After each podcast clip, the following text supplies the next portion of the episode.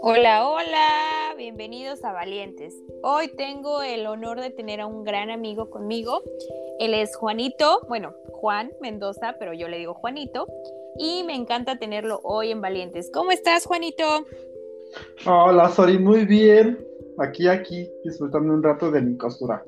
Ok, a ver, cuéntanos un poquito de ti. ¿Qué haces? ¿A qué te dedicas?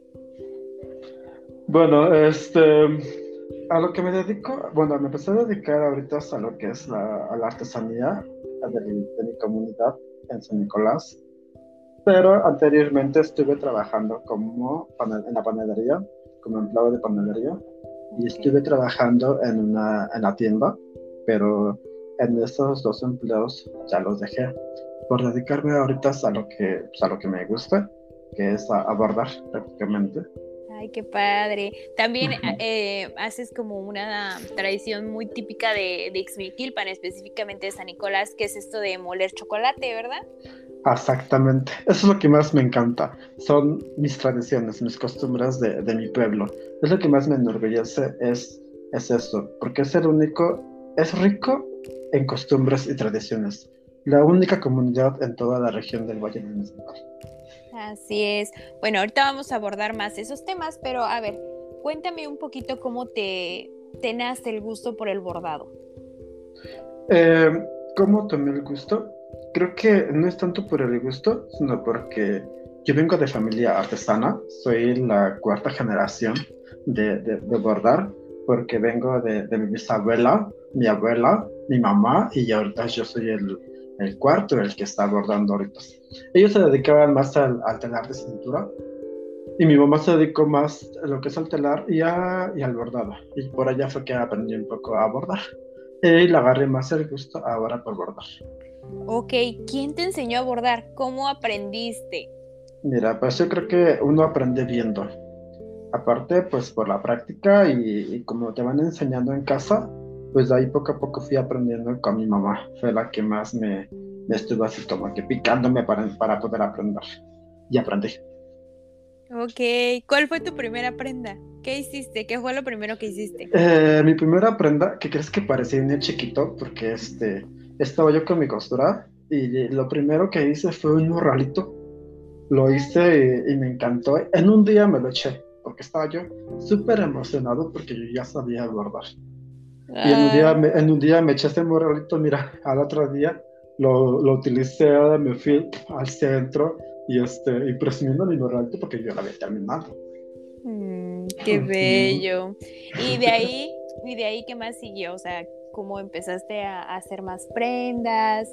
Eh... Sí, ¿qué crees que de ahí me empecé prácticamente con camisas?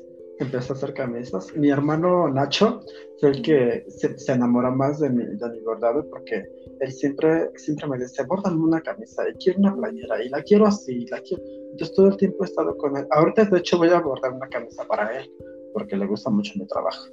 Ah, qué bonito. O sea que tu familia siempre te ha apoyado. Así es. ¿Qué crees que cuando yo recién empecé a bordar, este, hubo mucha gente que me empezó a discriminar así, cruel, cañón. Pero los que más me, me, me apoyaban mucho pues fue mi mamá, mi hermano todavía así como que no le caía el 20 de que pues mi hermano bordando, pues como que no, ¿verdad? O sea, entonces le costó mucho trabajo aceptar eso, pero ya poco a poco le fue agarrando la onda y, y me fue recomendando con sus amigos para que yo pudiera bordarles una camisa. Ay, qué padre, qué padre que hayas sentido ese apoyo de tu familia, porque a veces, sí.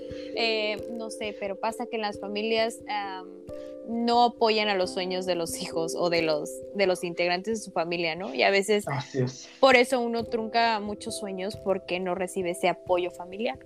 Exactamente, eso es.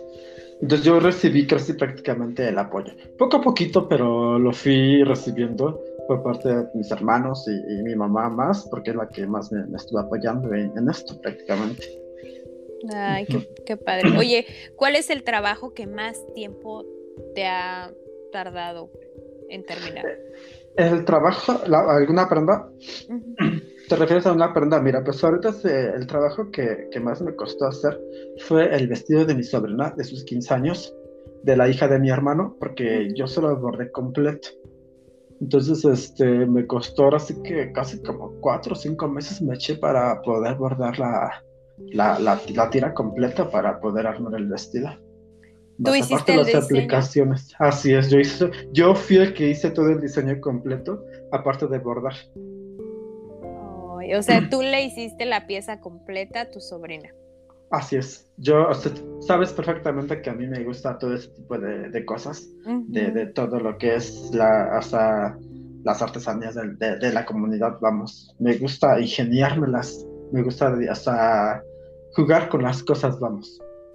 Y es lo que más a mí me encanta hacer eso. Ay, qué padre. Oye, eh, ¿tú crees que tu trabajo es sobrevalorado? Es decir, que la gente no paga lo que debería por las artesanías.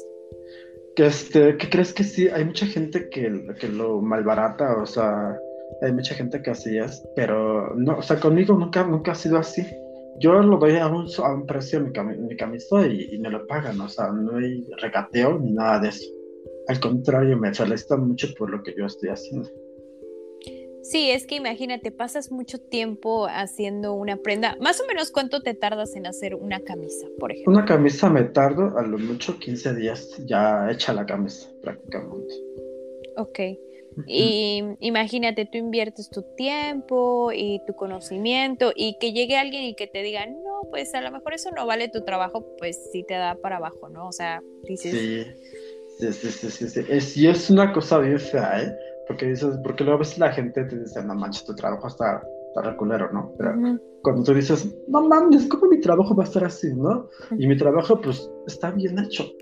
Entonces, ah, bueno, en este que no ha sido mi caso, pero pues yo creo que en otras partes puede ser, ¿no? Prácticamente. Ok, sí, qué, eh, qué bueno que tú has recibido ese apoyo de que pues tú sacas tus prendas y, y las puedes vender. Así es. ¿Y ¿Qué ah, otra cosa aparte de camisas? ¿Solo haces las camisas o tienes alguna prenda en especial que te guste fabricar? Este, mira, ¿qué crees que yo nada más me dedico a lo que es bordar? yo eh, siempre me, em, ¿cómo te explico? Me gusta eh, diseñar las cosas, pero que otra persona me lo haga.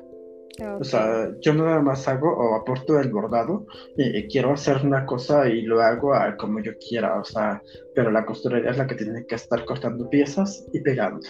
Ahora sí que armando la pieza completa. Ok, tú te dedicas específicamente a hacer las tiras de, bordado. y, así es. Igual les puedes explicar un poquito a los oyentes qué es el bordado, porque a veces, bueno, yo te entiendo porque yo sé de dónde, de dónde viene esto, pero a, veces hay personas que pueden desconocer el tema. Ajá, mira, el bordado es, es lo, o sea, es jugar con la tela, la aguja y el hilo. Eh, empiezas a, dibujar cosas cuando hace cuenta como estuvieras dibujando algo en una libreta o en, algo, blanco. Pero eso es como, o sea, em, en la hoja en blanco nada más es con el lápiz, son dos piezas. Y acá son tres piezas lo que tienes que utilizar viendo o imaginándote qué clase de dibujo quieres hacer en la tela. Okay. Lo que, lo que llamas en, el, en, el, en San Nicolás, lo más tradicional son los pajaritos, y lo sabes bien. Y son los que más se ha elaborado en el pueblo, de hecho. Sí, de hecho sí. Y me, encanta como que tú sigas con estas tradiciones porque pues ya eh, las nuevas generaciones desconocen mucho de esto y se están perdiendo lamentablemente. ¿Qué crees que sí? Mucho, mucha, o sea, hay mucha gente que ni siquiera les enseñan a sus hijos nada de eso ¿Por qué? Porque a lo mejor no les da flojera explicar o no sé, les da flojera llevarlos a algunos talleres, a algunos cursos por lo menos, para que aprendan a hacer esas cosas. O a lo mejor podría ser que tienen miedo que a sus hijos los discriminen por, por querer bordar, porque para, o sea, creo que a esas alturas todavía existe el machismo y mucha gente no les gusta ver a los hombres bordar. Sí, les da como un choque, ¿no? O sea, todavía no entienden que esta técnica es para hombres, para mujeres, para quien la quiera practicar. Exactamente, es eso. Entonces, yo siento que hay mucha gente que todavía les da miedo eh, que, a sus hijos este, aprendan a abordar. Sí, que lo señalen, que como dices tú, hay este concepto de discriminación. Exacto. Eso, eh, implica muchas cosas aparte, ¿no? Aparte de la discriminación de que, ¿cómo vas a abordar? O sea, luego tú siendo hombre, ¿no? O sea, eso es lo que muchos dicen así. Claro. Oye, eh, tú estuviste enseñándolo a los niños, ¿verdad? Estuviste como ahí haciendo un cursito para los niños. ¿Qué crees que sí? ¿Qué crees que Rosy, la maestra Rocío, fue la que me, invitó a, ¿cómo se llama? a darle clases a los niños? Ella me ha echado muchas porras, como no tienes idea. Cada pieza que saco, cada pieza que subo a, mi página de Juanito Mendoza, ella siempre me manda un mensaje de, de aliento, de, de, echarle, o sea, de echándome porras, de, y échale ganas, y, o sea, me da muchos ánimos. Entonces, por ella fue que ella me llevó a su escuela a, a dar clases a los niños nunca pensé que los niños lo tomaran así de, de, de, o sea, de algo, no, no sé. Pensé que iban a reaccionar de otra manera y no. Los niños estaban contentos, muy felices por, por verme allí y enseñarles a bordar. Eran más niños que niñas. Creo que nada más era una niña nada más, eran como ocho niños los que estaban en ese, en ese salón. Pero nada más estuve como tres semanas, creo, porque inició la pandemia. Y la pandemia fue lo que me echó todo para abajo. Si no, ahorita ya hubiera yo sacado mi generación de niños ya mm. aprendiendo a abordar. Qué bonito. ¿Cómo, ¿Y cómo calificas esa experiencia? Pues mira, yo creo que es una experiencia súper padre porque le estás enseñando algo que a ti te gusta, algo que tú aprendiste. Entonces yo creo que es una, es para mí es una riqueza milenaria que tú le enseñas a los niños a que vean qué es lo que hacemos en la región de Valle del Occidental y sobre todo en San Nicolás, ¿no? Que es la cuna de los telares de los borrados. Y a mí me gusta enseñar a los, niños prácticamente. Ay, qué padre, qué padre esa labor que tú haces. Bueno, a ver, Juanito, a ver, ahora vamos a hablar un poquito de qué es lo que haces cuando mueles el chocolate o qué, de qué se trata esta tradición. Ay, mira, es, como te decía al principio, es una, una, tradición muy padre por parte de nuestra comunidad que tienen esto.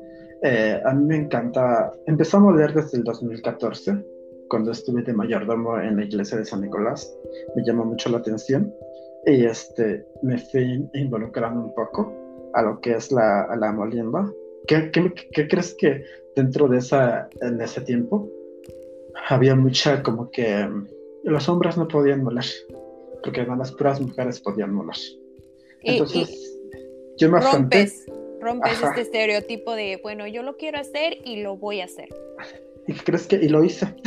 o sea, lo hice desde esa fecha hasta ahorita. Sigo este, moliendo, sigo ayudándoles a, a, las, a las molenderas a preparar los tamales también, el atole. O sea, prácticamente estoy aprendiendo a hacer todo ese tipo de cosas. ¿Cómo fue tu primera molida? ¿O ¿Es molida o molienda? ¿Cuál es el término correcto? Eh, es molienda, molienda. Ok. ¿Cómo fue tu primer molienda? Mi primera molienda estuvo muy, o sea, dicen que si lo haces con fe, te sale todo bien.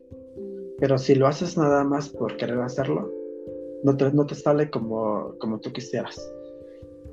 Entonces creo que las molenderas de San Nicolás lo hacen con fe, no lo hacen nada más porque sí. Y creo que este, yo voy con esa fe. No voy porque la gente me invite, no voy porque la gente me vea, o no voy porque la gente no quiera que yo muela. No. Yo voy porque tengo fe a lo que voy a hacer. Y, a ver, cuéntame un poquito de este ritual, porque es un ritual lo que hacen. Eh, desde preparar el cacao, tostarlo. A ver, cuéntame un, poquito de cómo va esta tradición. Mira, este, hasta donde yo he visto, o hasta donde yo he aprendido, es que siempre a las 7, 7, 6 de la mañana empiezan a tostar el cacao. ¿Por qué? Porque es arriba de 70 kilos lo que empiezan a moler. En lo que mole la familia que va a ofrendar. Entonces los, la, maestra, la que lleva todo el, proceso, es la que tiene que llegar temprano, ella y una compañera más, una ayudante más, porque es mucho cacao. Entonces el cacao lo empiezan a tostar en un comal de barro con carbón. Eso no tiene que tostarse para después vaciarse en casa y de allí, ya cuando llegan todas las demás compañeras molenderas, empiezan a pelar el cacao. Van separando la cáscara con el, con el cacao para después este, incursionarlo en un caso grande donde le ponen este, o sea, ahí ponen todo lo que es el azúcar, el polvorón, el huevo, la pimienta, este, y de, ya de paso el cacao, pero todo eso se empieza a moler en el metate junto con la canela. De allí se empieza, se hace un, este, una mezcla dentro del caso, ya terminando todo, todo, todo, todo, ahora se ya pasa directo al metate. Y en el metate empiezas a, a molar, a molar, a molar, hasta que te salga el cacao, el chocolate. Ay, qué padre, ¿no? El olor a, a cacao es sorprendente. Es delicioso. Créeme que estando dentro de donde empiezan a moler, luego, luego huele rico. O sea, se siente todavía esa, ¿cómo se dice? Esa delicia de que ya tienes el, atole ahí al lado casi. ¿Sabes qué me encanta de, de mi gente de San Nicolás, de Exmiquilpan? Eh, la, la capacidad que tienen para apoyarse, porque es increíble cómo se organizan y cómo van haciendo su ofrenda salga como, como lo planean, con, con amor, con devoción. Así es. Y eso es lo que tiene la gente. Se apoyan, se ayudan unos con otros. Eso es lo más importante, la unidad que hay. Sí, sí, sin duda. Siempre eh, esta tradición eh, la veo y me queda ese, ese mensaje de que a donde quiera que vas, eh, la gente te ofrece su ayuda y, para hacer este tipo de cosas, porque son, vamos, un poco costosas, eh, ellos se ofrecen a llevarte que si comida, que si tortillas, que si refresco. Así es, exactamente. Yo en mi caso siempre, siempre apoyo a, la gente, con, por ejemplo, en, en, lo que es en las cuelgas, ¿no? Doy el pan para la cuelga. Y en la molida del chocolate a veces doy lo que es el polvorón para poder moler el cacao para el chocolate. me gusta mucho apoyar. O sea, esto lo traigo de mi mamá, porque mi mamá siempre es de las personas de que, ah, vamos a fulanito, le voy a llevar esto, le mando refrescos, le mando esto, o sea, entonces de ahí voy aprendiendo. No apoyo con refrescos, pero apoyo, apoyo con lo esencial, que es, por ejemplo, como te comentaba, el pan para lo que se va a utilizar ahí. Y eso a mí me gusta ayudar mucho. Ay, estaría increíble que, bueno, ya después cuadremos que me consiguieras a alguien o alguien que quisiera participar hablando sobre las cuelgas, porque ahí también es otro proceso, los hombres las arman y, también es muy bonito todo este proceso que se vive ahí en, en San Nicolás. Así es, es una cosa súper padre porque hay mucha convivencia con los vecinos, hay vecinos que, por ejemplo, como nosotros, que, que tiene mucho que no platicábamos, y ahí nos encontramos a, ver, a fulanito y ahí platicábamos, pero trabajando la mano y con la boca moviéndose. O sea, y eso es lo más importante y lo más interesante es eso. Ay, me, me, da mucha nostalgia hablar contigo porque pues recuerdo todo eso y, y, me viene el corazón de emoción y digo, wow, qué, qué bonito lugar en donde crecí. Porque sin duda alguna San Nicolás es, es bonito, es, es mágico como lo es Ixmiquilpan. Oye, Juanito,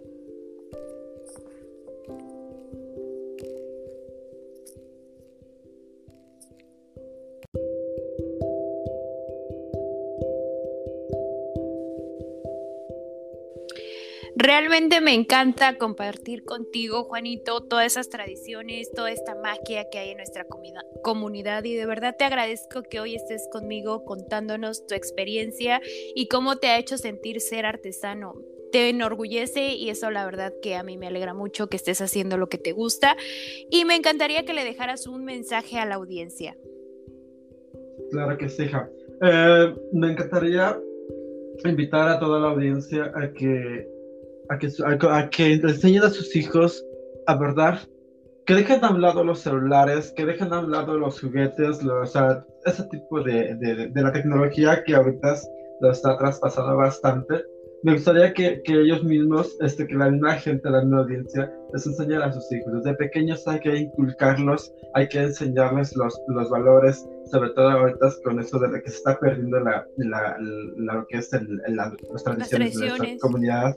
Eh, sobre todo el bordado, el telar, que se está perdiendo bastante. Hay que enseñarles, hay que buscar o hay que hacer un grupo para hacer un curso para poder enseñarles a todos esos niños, para que vayan aprendiendo. Dicen mis tías, mis tías este, Mendoza, eh, nosotros ya nos vamos a ir y esto se va a perder poco a poco. Los niños ya no quieren aprender a hacer esto. De hecho, de ellos, de ellas ha aprendido bastante también. Muchos mensajes sobre ellas. Tía, mi tía Chagua y mi tía Vicenta son las que he aprendido también de ellas. Y, bastante, y, estoy de acuerdo con ellas. Hay que dejarles una buena herencia, un buen legado a las generaciones que vienen atrás de nosotros.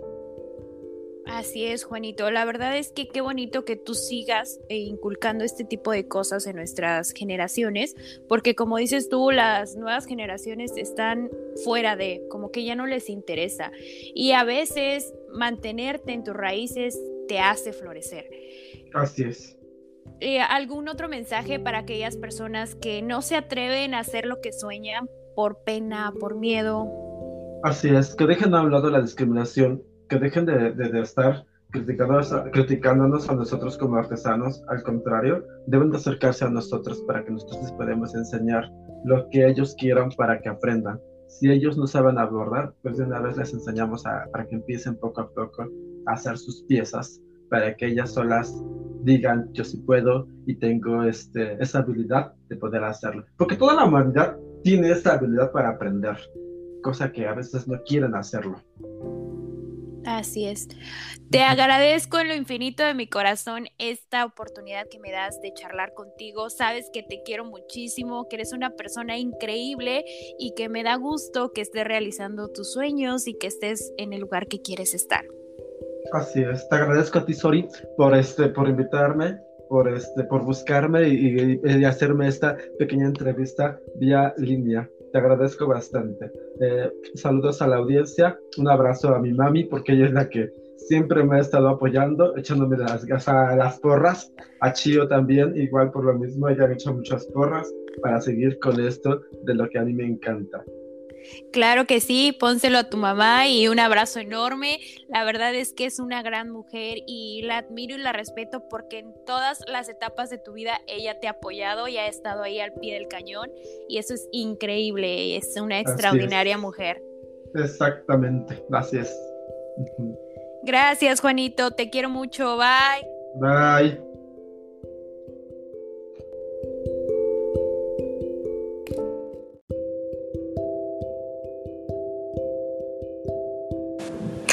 Esto fue Valientes. Gracias por escucharme. Si te gustó el episodio, compártelo con tus amigos y te veo en el próximo episodio. Gracias.